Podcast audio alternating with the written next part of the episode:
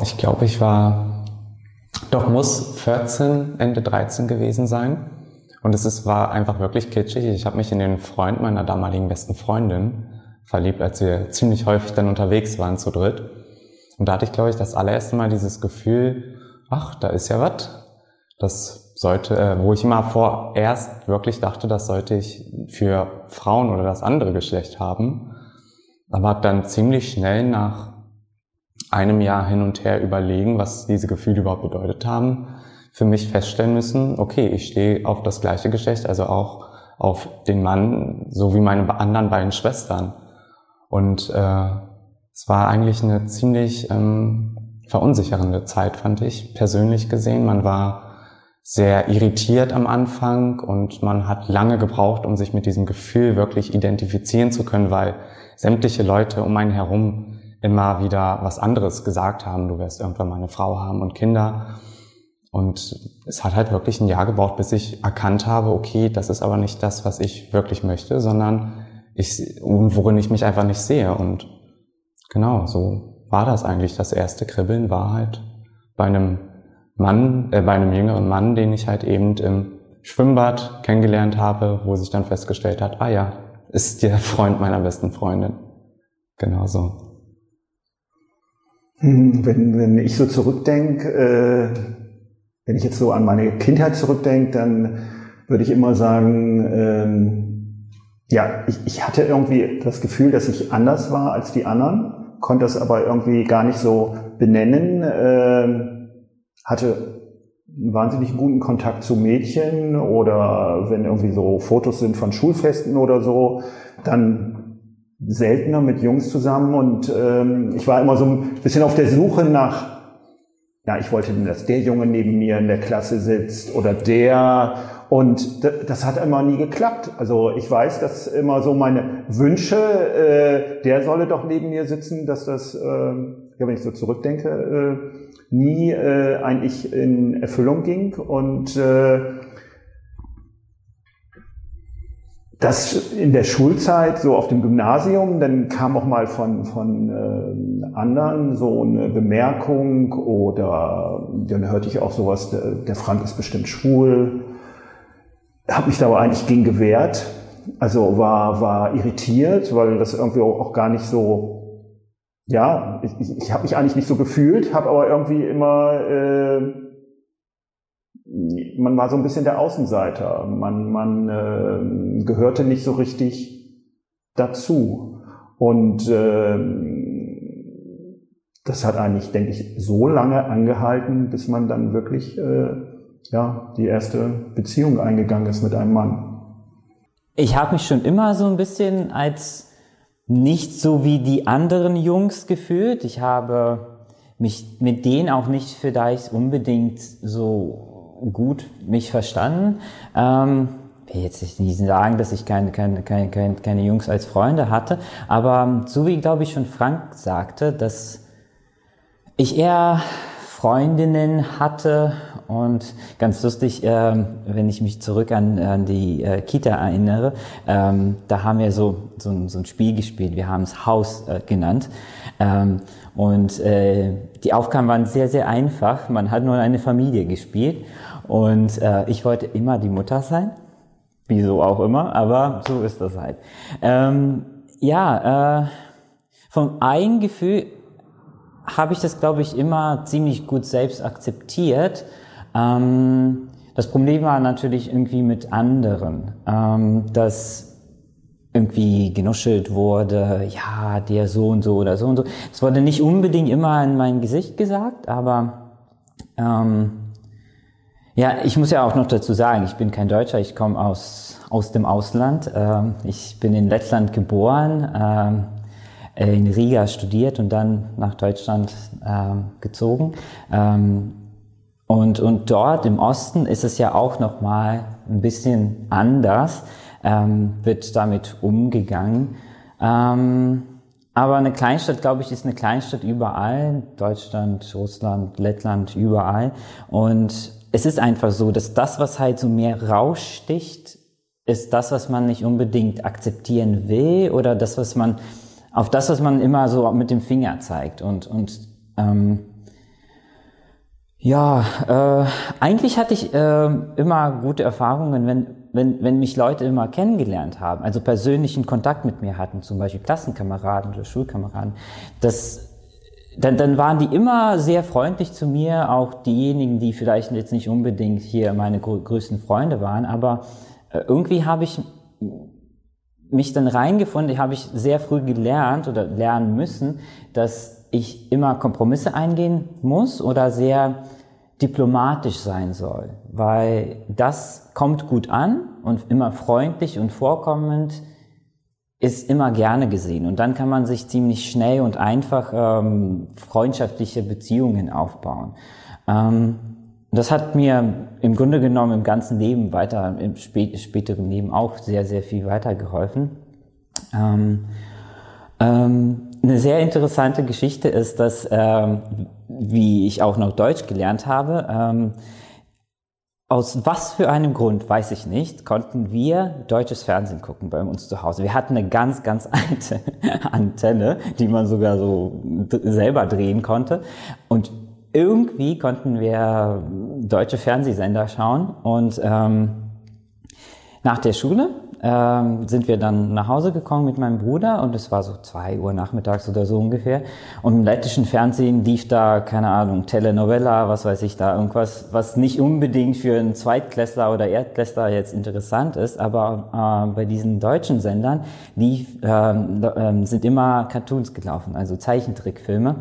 Und die waren nur auf Deutsch und in den ganzen ersten Jahr oder so haben wir nur einfach dumm zugeschaut und nichts davon verstanden. Aber irgendwann eventuell dann schon. Und ähm, wir haben weiterhin das deutsche Fernsehen geschaut und ähm, dann auch irgendwann auch so irgendwelche so Talkshows und so weiter, ähm, wo dann auch manchmal ähm, schwul oder lesbisch sein thematisiert wurde. Und das war so, sozusagen eigentlich meine aller, allererste Berührung mit diesem Thema grundsätzlich, weil irgendwie in der Schule wurde das nie irgendwie thematisiert oder in der Familie auch gar nicht. Und ähm, da wurde das immer so, naja, positiv dargestellt. Also die, die Leute, die da irgendwie in diesen Talkshows dann immer ankamen und sich geoutet haben oder so, die haben es, ähm, also die wurden immer sehr unterstützt und denen wurde immer gesagt, äh, das ist alles in Ordnung, das ist normal und, und, und das, du sollst dich nicht dafür vorschämen und so weiter. Und ich habe das, glaube ich, sehr tief verinnerlicht, obwohl die ganze Umgebung um mich herum, also Lettland generell ist relativ homophob, muss man immer noch sagen, ähm, hat mich dazu gebracht, dass ich das so tief verinnerlicht habe, dass ich irgendwie nie einen Konflikt mit mir selbst hatte. Ähm, das ist dann immer so gewesen, dass ich bin in Ordnung mit mir selbst, aber muss das irgendwie dann schaffen, dann mit den anderen irgendwie so einen diplomatischen Weg zu finden, dass, dass wir auch irgendwie gut miteinander ähm, zurechtkommen. Und eigentlich hat das meistens gut geklappt. Also ich hatte nur recht selten irgendwelche Auseinandersetzungen, wo ich dann wirklich irgendwie beschimpft worden bin oder irgendwie geschubst oder so die, die Geschehnisse, die geschahen, waren sehr unangenehm und, und, und, und schmerzhaft und, und liegen sehr tief noch in meinem Unterbewusstsein als, als so, so Ängste oder halt so, wenn irgendwie so ein lautes Geräusch ist oder jemand irgendwie so sehr schnell an mich ranrennt oder so, dann werde ich immer sehr mh, hm, scheu oder, naja, nicht scheu, aber ne, so Zucker immer. Ähm, aber sonst, ja, also ich glaube wirklich, weil ich das sehr, sehr, sehr früh ähm, verinnerlicht habe, konnte ich das im, weit, im, im, im späteren Leben dann, dann, dann viel besser vertragen, das, was mir sozusagen angetan wurde, ähm, un, ungerecht meist ähm, wegen, wegen äh, meiner Sexualität. Deswegen. Ich weiß noch ganz genau, ich hatte richtig große Panik, mich von meiner Mutter zu outen.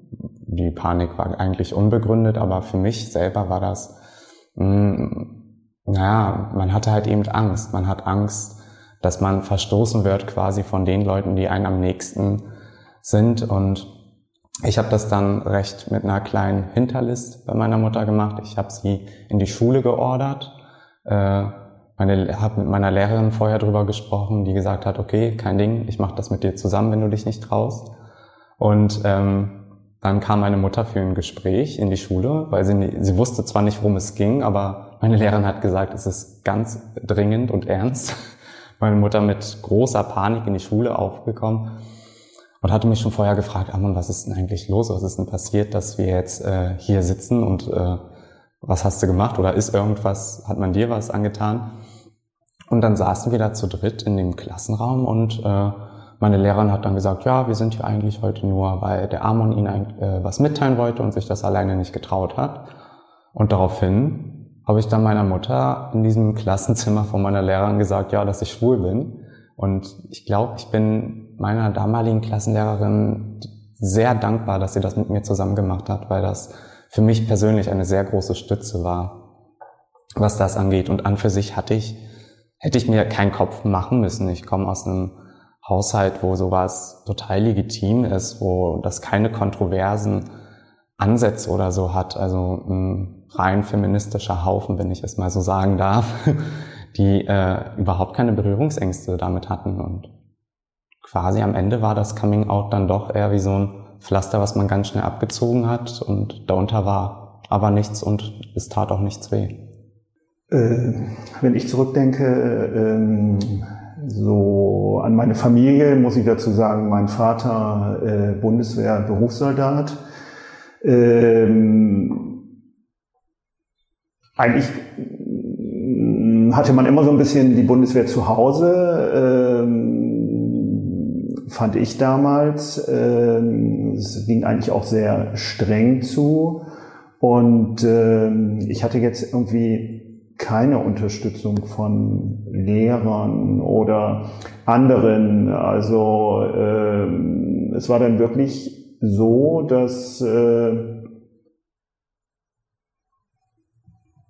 als mir ganz klar war, das ist das Richtige, äh, ja, äh, äh, der Mann ist es und nicht die Frau und äh, äh, da, dass ich schwul bin, da habe ich das dann einfach äh, kundgetan und äh, habe ihm gesagt, dass ich jetzt äh, meinen Freund mit nach Hause bringe. Und äh, das war schon nicht einfach, muss ich sagen, für die Familienmitglieder, was mir aber völlig egal war. Also ich habe da überhaupt nicht drüber nachgedacht, weil ich einfach fand, so das ist jetzt so und äh, dann habe ich jetzt in die Welt hinaus posaunt und äh, habe mich gut damit gefühlt und äh, es war richtig für mich und äh, habe aber jetzt auch nicht drüber nachgedacht, wie verpacke ich das jetzt oder aber ich hatte auch niemanden, der mir jetzt geraten hat. Äh, ich finde, da gibt es auch kein kein Lehrbuch, sondern äh, ich habe es verkündet und äh, alle anderen äh, habe ich gedacht, müssen ja jetzt mit klarkommen und wer nicht damit klarkommt, kommt da eben nicht mit klar und das das war mir dann eben auch äh, egal meine Mutter hat das irgendwann rausgefunden und, und sie, für sie war das natürlich sehr tragisch, weil ähm, sie hatte natürlich nicht diesen Background Story oder diesen Grundwissen, dass halt Schwulsein oder oder mm, oder die Sexualität ist, ist dass, dass es einfach normal ist und dass es jetzt nichts Schlimmes ist.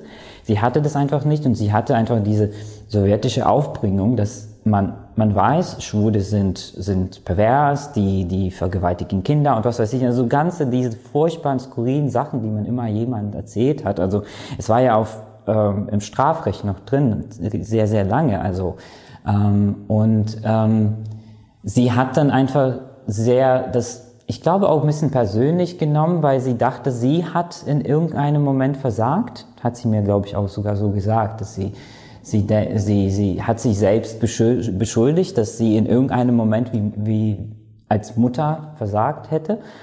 Äh, Habe ich versucht natürlich ihr das zu erklären, dass das nicht der Fall ist und das, das, das hat nichts damit zu tun. Aber ähm, ja, natürlich zuerst ähm, ähm, wollte sie das verdrängen, dass es halt nicht, ähm, dass es nur eine Phase ist und, und, und, und ich wachse aus daraus sozusagen, aber bin nicht rausgewachsen? Naja, mm, ich würde behaupten, zu Hause war das überhaupt kein Problem.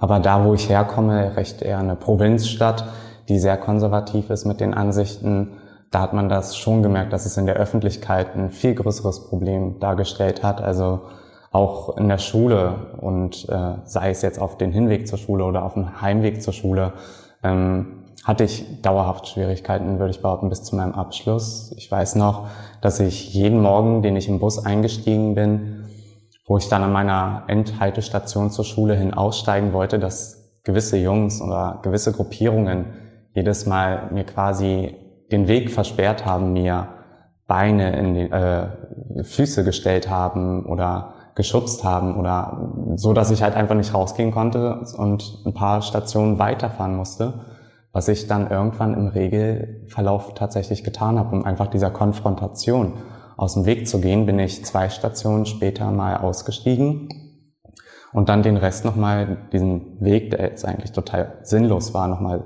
zurückzugehen, ähm, ja, bin ich einfach dann nochmal zu Fuß gegangen. Und das war es dann auch immer am Abend, wenn ich, ich konnte nur in größeren Städten natürlich feiern gehen, das Ganze wie, also mein Leben so zelebrieren, wie ich es wollte, ging nur in größeren Städten und immer auf dem Heimweg äh, nach Hause. Ich musste dann mitten in der Stadt aussteigen aus dem Bus und hatte dann noch einen weiten Fußmarsch bis ins Dorf. Und da bin ich dann immer riesengroße Umwege gegangen, einfach nur damit ich nicht den falschen Leuten, äh, den falschen Menschen auf dem Rückweg zu mir nach Hause begegne, um einfach wirklich sicher anzukommen, weil man hat doch tatsächlich ähm, viele Drohungen bekommen, Beleidigungen, häufig, äh, zweimal ist es in Gewalt tatsächlich ausgegangen.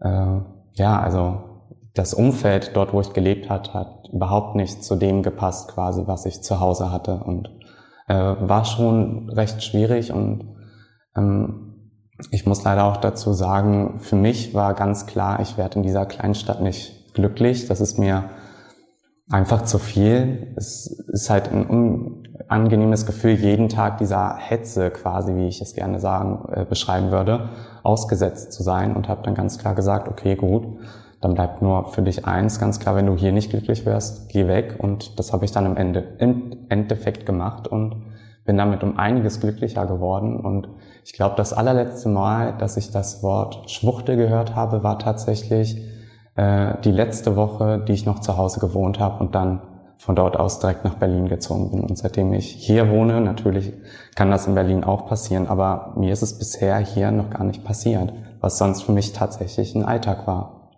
da wo ich herkomme, das war dann eben schon spießig. Und äh, das, das Wichtigste war wirklich, dass man eben äh, studiert, um, um aus diesem Ort rauszukommen, wo man sich eigentlich nicht wohlgefühlt hat. Weil das Leben, muss ich sagen, ging eigentlich dann äh, in Berlin los oder das richtige Leben. Und ähm, was man immer noch gemerkt hat, äh, wenn man zum Beispiel mit seinem damaligen Freund äh, dann zu dem nach Hause fuhr, äh, auch ein kleinerer Ort, wurde man als der Arbeitskollege äh, vorgestellt. Oder äh, es wurden dann, wenn man irgendwie beim Frühstück saß, wurden dann plötzlich die, die, die Vorhänge zugezogen, äh, dass man von draußen nicht gesehen werden konnte. Das sind alles so Sachen, die man sich hier heute äh, gar nicht mehr vorstellen kann. Aber damals war das äh, normal und man hat das dann auch so ein bisschen hingenommen, beziehungsweise hat den Vorhang wieder aufgezogen. Aber äh, ja. Sonst eigentlich immer, weil ich davor schon ziemlich freundschaftliche Beziehungen mit den Menschen aufgebaut habe, hat das überhaupt keinen Einfluss auf die freundschaftliche Beziehung gehabt, wenn die dann tatsächlich irgendwie im Endeffekt dann rausgefunden haben, dass ich wirklich dann auch de facto schwul bin und dass es einfach nicht nur selbstverständlich ist, weil wenn man ehrlich ist, also man sieht es mir schon an. Ne? Also ähm, es ist es ist jetzt nicht unbedingt äh, irgendwas, was halt äh, ähm, nicht zu bemerken wäre. Ähm, und deswegen äh, wäre das schon für mich persönlich sehr sehr komisch, wenn ich jemanden schon sehr lange kenne und und und derjenige dann so, oh, du bist schwul, oh nein, das hätte ich nie im Leben gedacht. Mhm, ja ja. Ähm, deswegen war das immer eigentlich ziemlich positiv und, und, und anscheinend haben einfach die Leute, die mich dann sonst als Freunde nie gehabt haben wollten, hätten, ähm, mich, äh, haben mit mir nie so wirklich so, so eng Kontakt, äh, äh, so einen engen Kontakt aufgebaut. Ich habe natürlich einen großen Unterschied gemerkt. Ähm, also ich bin ja, ich habe zuerst, naja, in, in Lettland mein Studium zu Ende gemacht und dann bin ich nach Deutschland gezogen. Ähm, Riga ist ja so das, äh, das die Luxusstadt für die Schwulen in Lettland äh, so, so Maximum. Also so besser geht es nicht, aber ist schon schon dass die die beste Variante ist und schon ziemlich erbärmlich, wenn man ehrlich ist.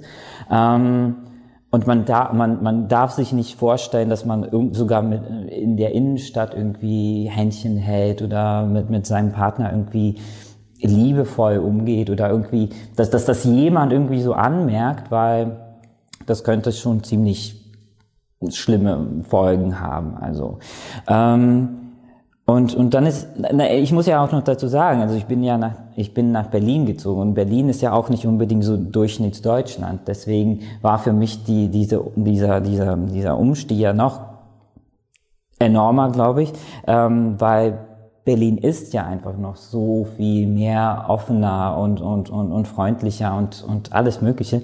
Ähm, es hat sich, es hat sich sehr, äh, wie soll ich das formulieren? Also ich habe mich dann endlich entspannt gefühlt. Also das kann man so erklären wie, man hätte Angst vor irgendwas, was halt irgendwo in den Büschen steckt oder irgendwie sowas halt so eine, so eine, so eine man, man mag jetzt gerade sagen, so eine Anxiety. Ähm, und, und als ich, als ich nach Berlin gezogen bin, also das ist dann so, so langsam so verschwunden. Also das ist dann so, so immer ruhiger und immer diese, diese Stimme oder diese, diese, diese Furcht ist dann immer weiter tiefer weggegangen. Und ich habe einfach gemerkt, wie viel angenehmer ist, ich als eine Person geworden bin, dass ich einfach viel lockerer alles nehme und halt, ähm, naja, einfach nur angenehm. Äh, und, und das war so ein bisschen so, okay, und so fühlen sich alle anderen dann anscheinend jeden Tag. Also das ist doch toll. Tatsächlich gar nicht. Also ich hatte, ich, es gab vielleicht Situationen, da wäre es für mich und äh, glaube ich angemessener gewesen, sowas zu tun, einfach um halt eben äh, Streitigkeiten aus dem Weg zu gehen. Aber ich habe es nie gemacht. Ich glaube, ich habe sogar, wenn dann, wenn man das von mir verlangt hätte, immer noch eine Schippe nochmal draufgelegt, um das stärker zu symbolisieren, dass ich schwul bin. Ähm, weil ich es einfach nicht eingesehen habe, tatsächlich äh, es zu verstecken. Das ist nicht meine Art, das wollte ich nicht. Das entspricht mir überhaupt nicht. Genau, so sehe ich das auch. Also ähm, ich habe da gar keine neg negativen Erfahrungen gemacht, weil ich auch eigentlich immer mit der Tür ins Haus falle. Das, wenn also die die ersten Sätze, die ich gemacht habe, waren dann äh, dass ich mal äh, über mein, mein äh, Schwulsein gesprochen habe, sei es beim Vorstellungsgespräch, sei es in anderen Situationen, wenn es denn eben eine neue Situation war, um es gleich klarzustellen. Ich kann mich einmal erinnern an einen, an einen Urlaub, äh, wo man irgendwie vor dem Raum stand, geschlossene Tür und äh, äh, man wartete darauf, dass, dass man essen konnte. Mit vielen anderen Leuten stand man davor und ähm, da wurde eine dumme Bemerkung irgendwie gemacht äh, über Schwule. Und ich weiß noch, dass ich so durch das Leben in Berlin äh, äh, das gar nicht gewohnt war und ich war völlig irritiert. Was muss ich jetzt machen? Was, was, was, äh, äh, wie gehe ich da jetzt mit um? Und ähm, das war eben, ja, es war eben nicht Berlin und äh, da ist einem sowas passiert. Aber ähm, ansonsten äh, muss ich sagen, äh, hier in Berlin nicht. Man darf aber eben nicht vergessen, wenn man äh, in Kleinstädte geht oder äh, dass man heutzutage immer noch damit rechnen muss, dass man äh, diskriminiert wird. Grundsätzlich, wenn ich mit äh, einem schwulen Mann zu tun habe, mit, mit äh, Arbeitskollegen oder äh, in anderen Bereichen, äh, muss ich dazu sagen, dass ich mich äh, instinktiv wohler fühle äh, was nicht heißt, ähm, ja, es ist schwer zu sagen. Also ähm, ich, ich, ich würde schon ein bisschen, ähm, natürlich sind wir, wir sind gleich, wir sind Menschen, aber äh, äh, für mich persönlich muss ich sagen, äh, freue ich mich äh, immer, wenn, äh, auch wenn ich äh, aus meinem Schwulsein kein, kein Geheimnis mache, freue ich mich immer, wenn ich Gleichgesinnte in der Nähe habe, um mich herum habe. Ich fühle mich dann einfach noch wohler. Also verstellen musste ich mich, naja, also manchmal finde ich einfach nur, dass es naja, nicht angemessener, aber einfach einfacher ist, wenn man sich für eine ganz kurze Zeit oder für einen Moment sich verstellt, äh, dass, dass, dass man so tut, als ob man nicht schwul wäre, damit es halt nicht zu Eskalation kommt oder halt irgendwelchen sehr unangenehmen Situationen.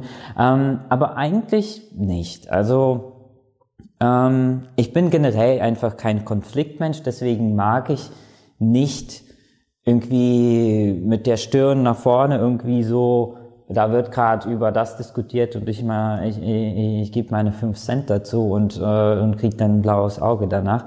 Ähm, deswegen, also ich musste mich natürlich sehr viel, äh, viel mehr verstellen, ähm, als ich noch in, nicht in äh, Deutschland war, weil das war einfach so die Gegebenheiten. Also da, da musste man irgendwie Halbwahrheiten erzählen über seine Freunde oder Freundeskreis oder so, ne, Partner und so weiter. Also, ähm, aber jetzt heutzutage, nee, eigentlich, eigentlich nicht, nicht wirklich.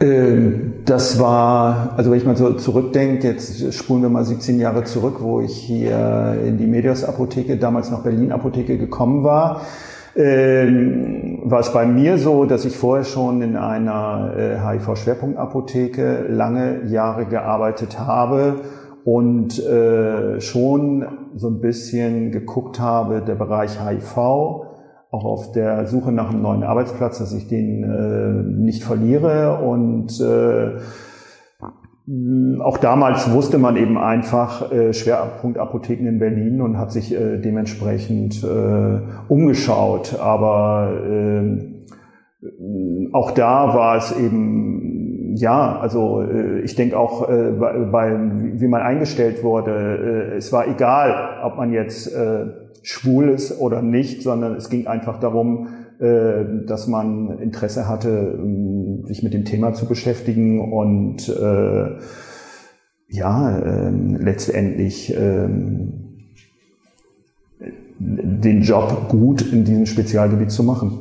Also man merkt auf jeden Fall Akzeptanz auf dem Arbeitsplatz, gerade dadurch, dass es nicht als abnorm angesehen wird, sondern ganz klar als Normalität behandelt wird. Und dann bleiben so unangenehme Fragen oder die man vorher immer irgendwo gestellt bekommen hat, die bleiben komplett aus. Es ist ja eigentlich ein ganz normaler Arbeitsplatz, wo man nicht irgendwie aufgrund seiner Sexualität äh, besonders oder halt eben in positiven oder negativen betrachtet äh, behandelt wird, sondern tatsächlich auf einer Schippe mit allen anderen ist. Und das gibt einem ein sehr angenehmes und auch wohlfühlendes Gefühl, ähm, nicht diesen nicht dauerhaft unter Druck zu stehen, ach, ich muss mich jetzt verändern oder ich muss diese und diese Handlung von mir ab, also mir abgewöhnen, damit es nicht für den anderen eventuell quasi tuntig, so wie man es gerne sagt, äh, rüberkommt, sondern man kann es einfach machen und es ist die Norm quasi auf, dem, auf der Arbeit.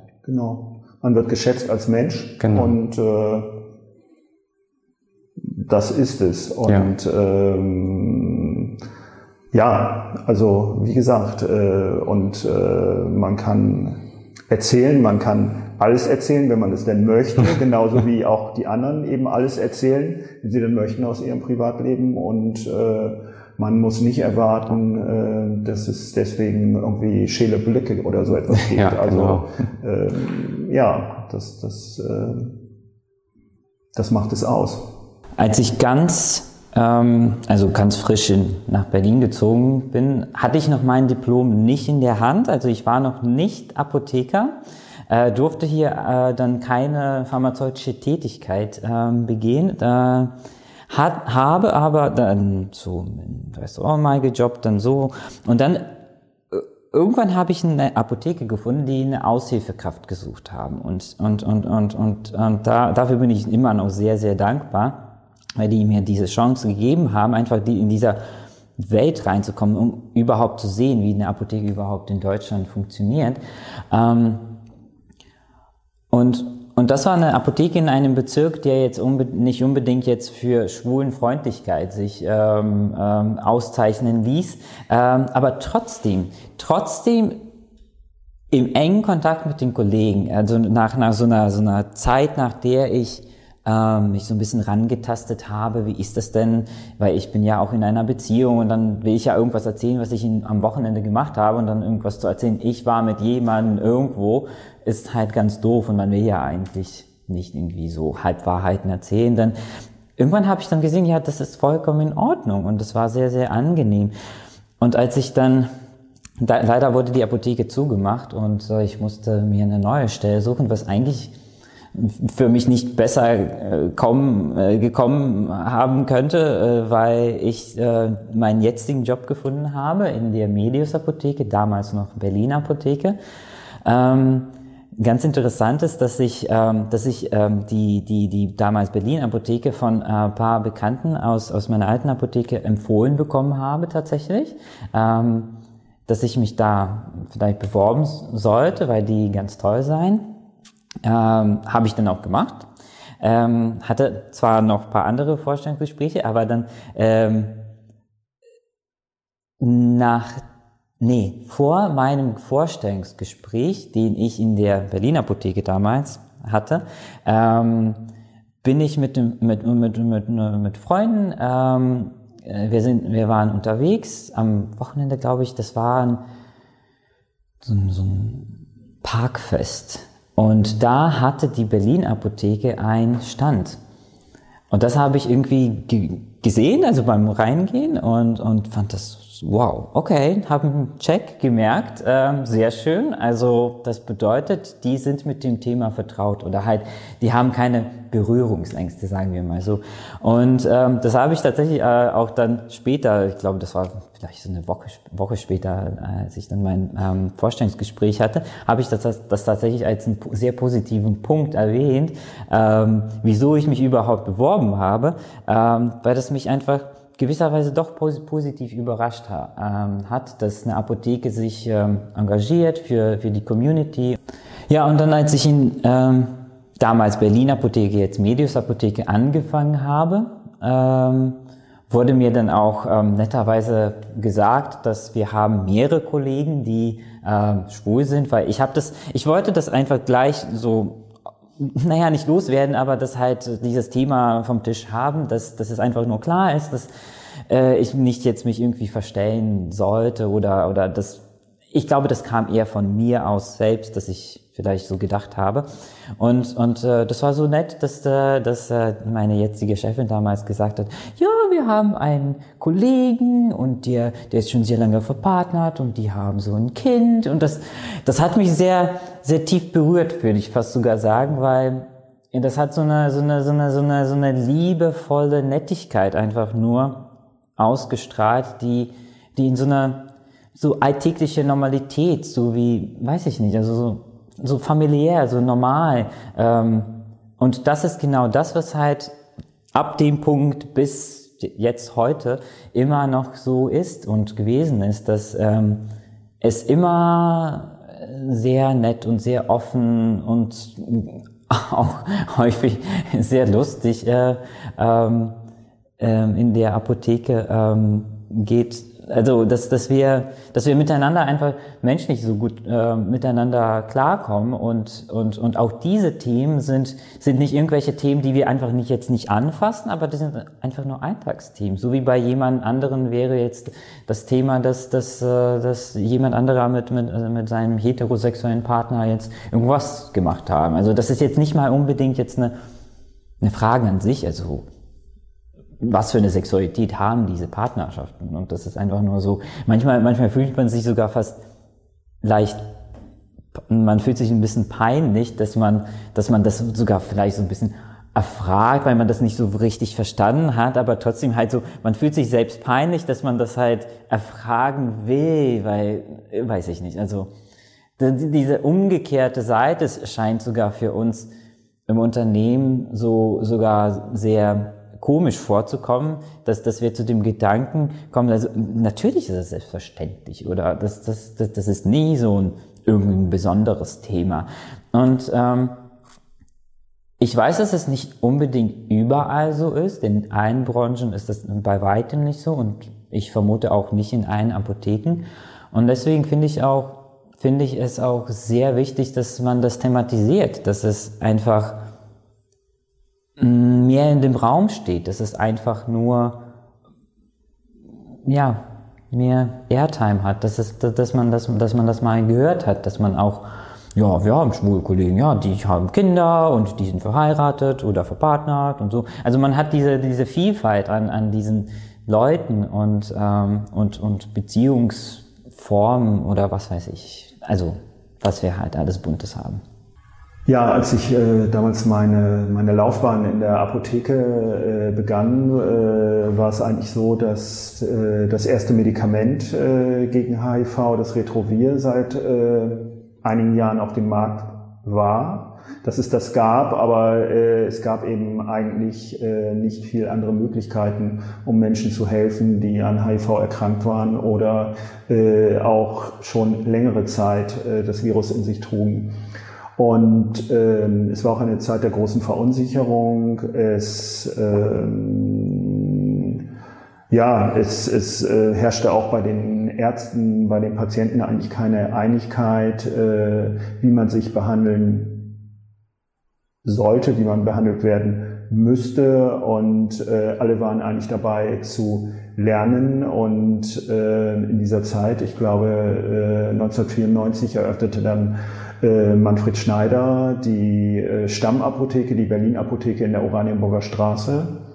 Und äh, hatte natürlich auch mitbekommen, äh, wie vielen Menschen es schlecht ging, die HIV-positiv waren, dass im Grunde auch äh, die Apothekerschaft, die Ärzteschaft in der damaligen Zeit äh, noch viel zu lernen hatte und hat sich dann ganz intensiv mit dem Thema beschäftigt und äh, in kurzer Zeit aus der Berlin Apotheke dann auch eine Schwerpunktapotheke gemacht. Äh, sicher war es dann auch so, dass äh, die Ärzte in der Nähe einiges äh, dazu getan haben.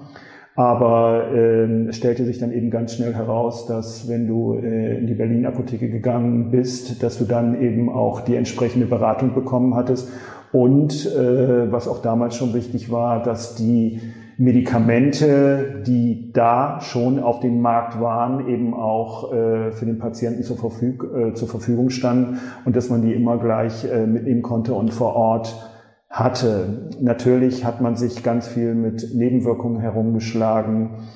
Ähm, es war so, dass ähm, neben der Therapie eigentlich ähm, geglaubt wurde, dass noch eine dazu noch eine Handvoll von, von Vitaminen, Spurenelementen, Eiweißpräparaten, äh, Hormonen. Äh, also man musste im Grunde ganz, ganz viel zu seinen Tabletten nehmen, um äh, vermeintlich äh, gesund zu bleiben beziehungsweise zu überleben, weil man damals auch ganz viele Menschen hatte, die schon lange Zeit äh, positiv waren und die auch äh, durch die ersten Medikamente, die zur Verfügung standen, einfach ähm, ähm, Fettabschmelzung am Körper und im Gesicht hatten, die einer Stigmatisierung ausgesetzt waren.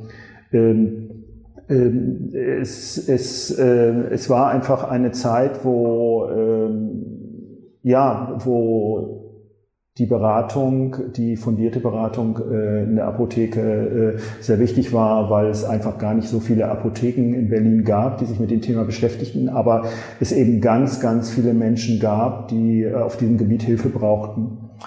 Und äh,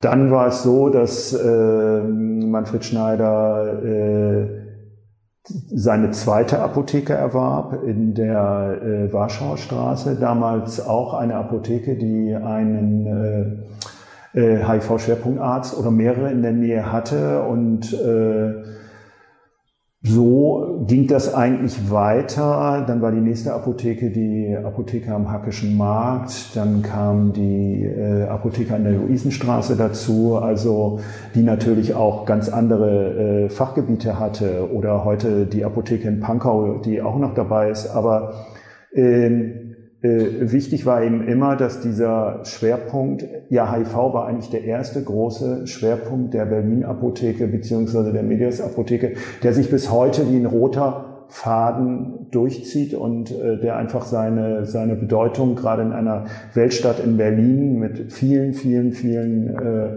schwulen Menschen äh, seine, seine Bedeutung nicht verloren hat. Im Gegenteil, wichtiger denn, denn je in meinen Augen. Und äh, ja, also nach wie vor äh, äh, geht es eben darum, äh, hier beraten zu können, äh, auf dem neuesten Stand zu sein und äh, einfach den Menschen zu helfen. Und äh, ich denke, äh, man merkt einfach, dass uns das Thema am Herzen liegt und äh, ja, äh, wir eben einfach auch den Zuspruch von den Patienten haben und äh, dass das eben einfach ja, ein, ein gutes Arbeiten noch ist. Einer der Themen, die wir in der Apotheke auch ähm, als Schwerpunkt haben, ist ja HIV und ähm, leider muss ich auch sagen, ähm, ich habe das persönlich erlebt, dass äh, man im Freundeskreis doch mehrere gehabt hat, die in der Zeit, in der ich jetzt in Berlin äh, wohne, ähm, jemand HIV-positiv geworden ist. Und also das ist halt nicht so ein Thema wie, ja, da irgendwo, irgendjemand, aber das ist dann halt ziemlich nah. Und deswegen hat man sich damit, glaube ich, ein bisschen mehr auseinandergesetzt, damit man auch vielleicht auch Fragen, die zum Beispiel von, von diesen Freunden aufkommen, für mich als Apotheker, weil ne, die meisten wissen ja, wo man arbeitet, wo man, äh, wo seine Freunde arbeiten, ähm, dann ich auch fachgerecht antworten kann, dass ich nicht irgendwie stottere oder nicht wirklich weiß, was ich da erzählen soll. Und, und das, das kann man tatsächlich wirklich wie ein, wie, fast wie ein Vorteil schon nennen, dass man einfach auf die Thematiken einfach ein bisschen sensibler ist oder halt mehr achtet oder halt, ja, mir im Fokus hat vielleicht. Es war, es war schon gewisserweise ein Beweggrund, äh, mich mehr äh, in dem HIV-Bereich äh, in meiner Apotheke ähm, zu beteiligen, ähm, dass das meine, ähm, dass ich einfach im Freundeskreis Leute hatte, die oder habe, die auch HIV-positiv sind.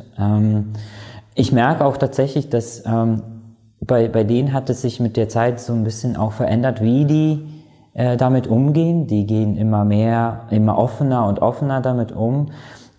Ich weiß nicht, ob das durch bessere Beratungen kommt, ob das vielleicht, vielleicht, also will ich mir jetzt nichts äh, hm, auf die Schulter klopfen oder so, äh, aber vielleicht auch dadurch, dass, dass ich mich da mehr ähm, dafür interessiert habe oder halt mehr in diesem Bereich unterwegs bin, dass, dass ich da vielleicht bessere Infos denen geben kann oder halt irgendwie eine, eine professionellere Unterstützung. Es ist doch noch sehr ein großes Tabuthema tatsächlich. Also ich kenne natürlich einige, die etwas offener damit, äh, darüber reden, die halt es auch schon länger haben. Aber an für sich ist es sonst ein Tabuthema. Ähm, man sieht auch immer wieder oder man liest auch immer wieder darüber, äh, dass die Leute sehr verschwiegen damit umgehen. Also, dass sie nicht großartig drüber reden wollen, weil es halt einfach gesellschaftlich stark stigmatisiert ist und wenn es mal medial aufgefasst wird, wird es in vielen Fällen auch falsch aufgegriffen tatsächlich und manchmal auch ganz falsch dargestellt, mhm. was natürlich zur Verunsicherung der äh, Patienten führt. Ganz, das steht kein, auf jeden Fall nicht außer Frage. Das ist ganz klar. Also ich würde auch sagen, äh, HIV wird immer noch äh, stark stigmatisiert. Und äh, ich denke, selbst in einer Großstadt wie Berlin, äh, wo es normal ist, dass, dass äh, äh, das HIV der Alltag ist, äh, ähm, kannst du nicht jedem raten, ähm, äh, kundzutun, äh, dass du positiv bist, sondern ich denke, äh, die Menschen müssen sich das sehr gut überlegen, wem sie es erzählen. Äh, ich denke auch die Situation am Arbeitsplatz, auch hier ist es leider immer noch so, dass wenn du nicht gerade in einer Nische äh, bist, wo jetzt vielleicht sehr viele äh, schwule Menschen aufeinandertreffen oder ähm, und dort deinen Arbeitsplatz hast, denke ich, äh, sollte man es sich sehr gut überlegen. Und ja, es ist eben einfach so immer noch die Unwissenheit äh, bei vielen, die sie dann äh, zurückschrecken lässt, wenn sie mit dem Thema konfrontiert werden. Und äh, ähm, da ist immer noch ganz, ganz viel zu tun und ähm, auch äh, in der Zukunft, äh, auch jetzt, wenn wir das gerade sehen, in Zeiten von Corona, äh, wie, wie AIDS-Hilfen und andere Institutionen hier zu kämpfen haben, äh, denke ich, äh, muss, muss äh, hier auch in Zukunft immer noch ganz viel getan werden. Mhm. Ja, die Aufklärung ist ja. auch, die Aufklärung, ja. die fehlt tatsächlich. Ähm, es ist, man trifft wirklich Leute noch heutzutage, auch hier in Berlin, wie du auch gesagt hast, es ist eine Weltstadt, trifft man Leute, die denken, okay, HIV könnte ich noch kriegen, wenn ich mit einer Person aus dem Glas trinke. Also ja. das habe ich schon so häufig gehört. Und ich weiß noch, gerade weil es bei jungen Menschen wichtig ist, dass die darüber aufgeklärt werden, weil viel, also HIV ist eine Infektion, die holen sich viele ab 18 bis 25. Ja. Und ähm, die kriegen manchmal, es gab da einen Serienvorfall, eine ganz beliebte Serie bei den Teenies, wo dann jemand dargestellt worden ist mit HIV. Der hatte das vielleicht in der Serie, also historisch gesehen in der Serie zwei Jahre und ist sofort dran gestorben, was ähm, für uns natürlich ein bisschen als Fachwissender, wir wissen ganz genau, okay, das stimmt nicht, das ist nicht möglich. Ja. Aber denen wird es so vermittelt und dann total falsch vermittelt und somit werden diese Berührungsängste immer wieder größer und die Stigmatisierung geht, sinkt nicht, sondern sie steigt dadurch ganz einfach. Durch falsche Informationen und nicht äh, genaue Aufklärung. Außerhalb der Community ist es, glaube ich, den Leuten gar nicht bekannt, welche Schutzmaßnahmen ja. man heutzutage hat. Ne? Ja, also, klar. dass man sicher ist, also man kann niemanden infizieren, wenn man unter der Nachweisgrenze ist bei äh, erfolgreicher Therapie und auch die Leute in der Community wissen, okay, ich kann mir die PEP, die PrEP holen, das ist eine Tablette, die nehme ich und kann mich somit vor HIV schützen. Ja. Da ist nicht mehr so wie früher nur noch das Kondom die Option, sondern es gibt mehrere Optionen und für die Leute, also für Leute, die nicht in der Community sind oder nicht in diesem Gebiet arbeiten oder irgendwie in ihrer Freizeit damit äh, großartig thematisieren, ähm, für die ist das alles ungenau. Die wissen davon nichts, die haben noch nie was davon gehört und denken quasi immer noch so, wie es vor, 10, äh, vor 20, 30 Jahren publiziert worden ist, quasi als Schwulenseuche in einigen Medien, ähm, dass es wirklich heute noch so einen Bestand hat. Das ja. ist ganz schlimm. Und, ich, und, wie gesagt, ich denke immer, die PrEP ist einfach äh, bahnbrechend, dass die eben auch für jeden zugänglich ist. Äh, weil äh, ich denke einfach dieser angstfreie Sex, den du dann hast, dass das äh, ja, das ist ähm, eine grandiose Sache und äh, man merkt ja auch, wie äh, die äh, PrEP frequentiert wird, wie die Ärzte sie verschreiben. Auf die Thematik allgemein aufmerksam machen tatsächlich, auf die Aufklärung dahinter aufmerksam machen. Das ist quasi etwas, was naja, was ich nicht nur in Apotheke, sondern in der Freizeit sehe bei Freunden und so, wenn da mal Fragen kommen oder äh, die, wenn man Gespräche miteinander hat und die äh, haben gerade dieses Thema bei sich, dann merkt man ja doch ganz häufig schon, dass es da irgendwie so Ungenauigkeiten gibt und dass man dann die einfach wirklich ähm, nochmal aufklärt, was das angeht. Ich denke, äh, was wir in der Apotheke leisten können, ist im Grunde ja, die, die Normalität, äh, äh, die diese Erkrankung hat, dass wir die eben einfach auch äh, leben und vermitteln und äh, ja, vorurteilsfrei damit umgehen und äh, ja, den, den, den Menschen, den Patienten äh, wertschätzen, der dort steht und äh, ja, wir sind für ihn da, wir, wir rufen zurück, äh, wenn Fragen sind. Äh, wir haben ja in der, in der Medias Apotheke beziehungsweise vor in der Berlin Apotheke, wir haben immer eine Hotline gehabt, wenn Fragen sind. Die Kunden wissen, wie sie uns erreichen und äh, ja, wir sind letztendlich für sie da und äh, versuchen uns äh, auf diesem Gebiet fortzubilden und äh, die richtigen Antworten mhm. zu geben.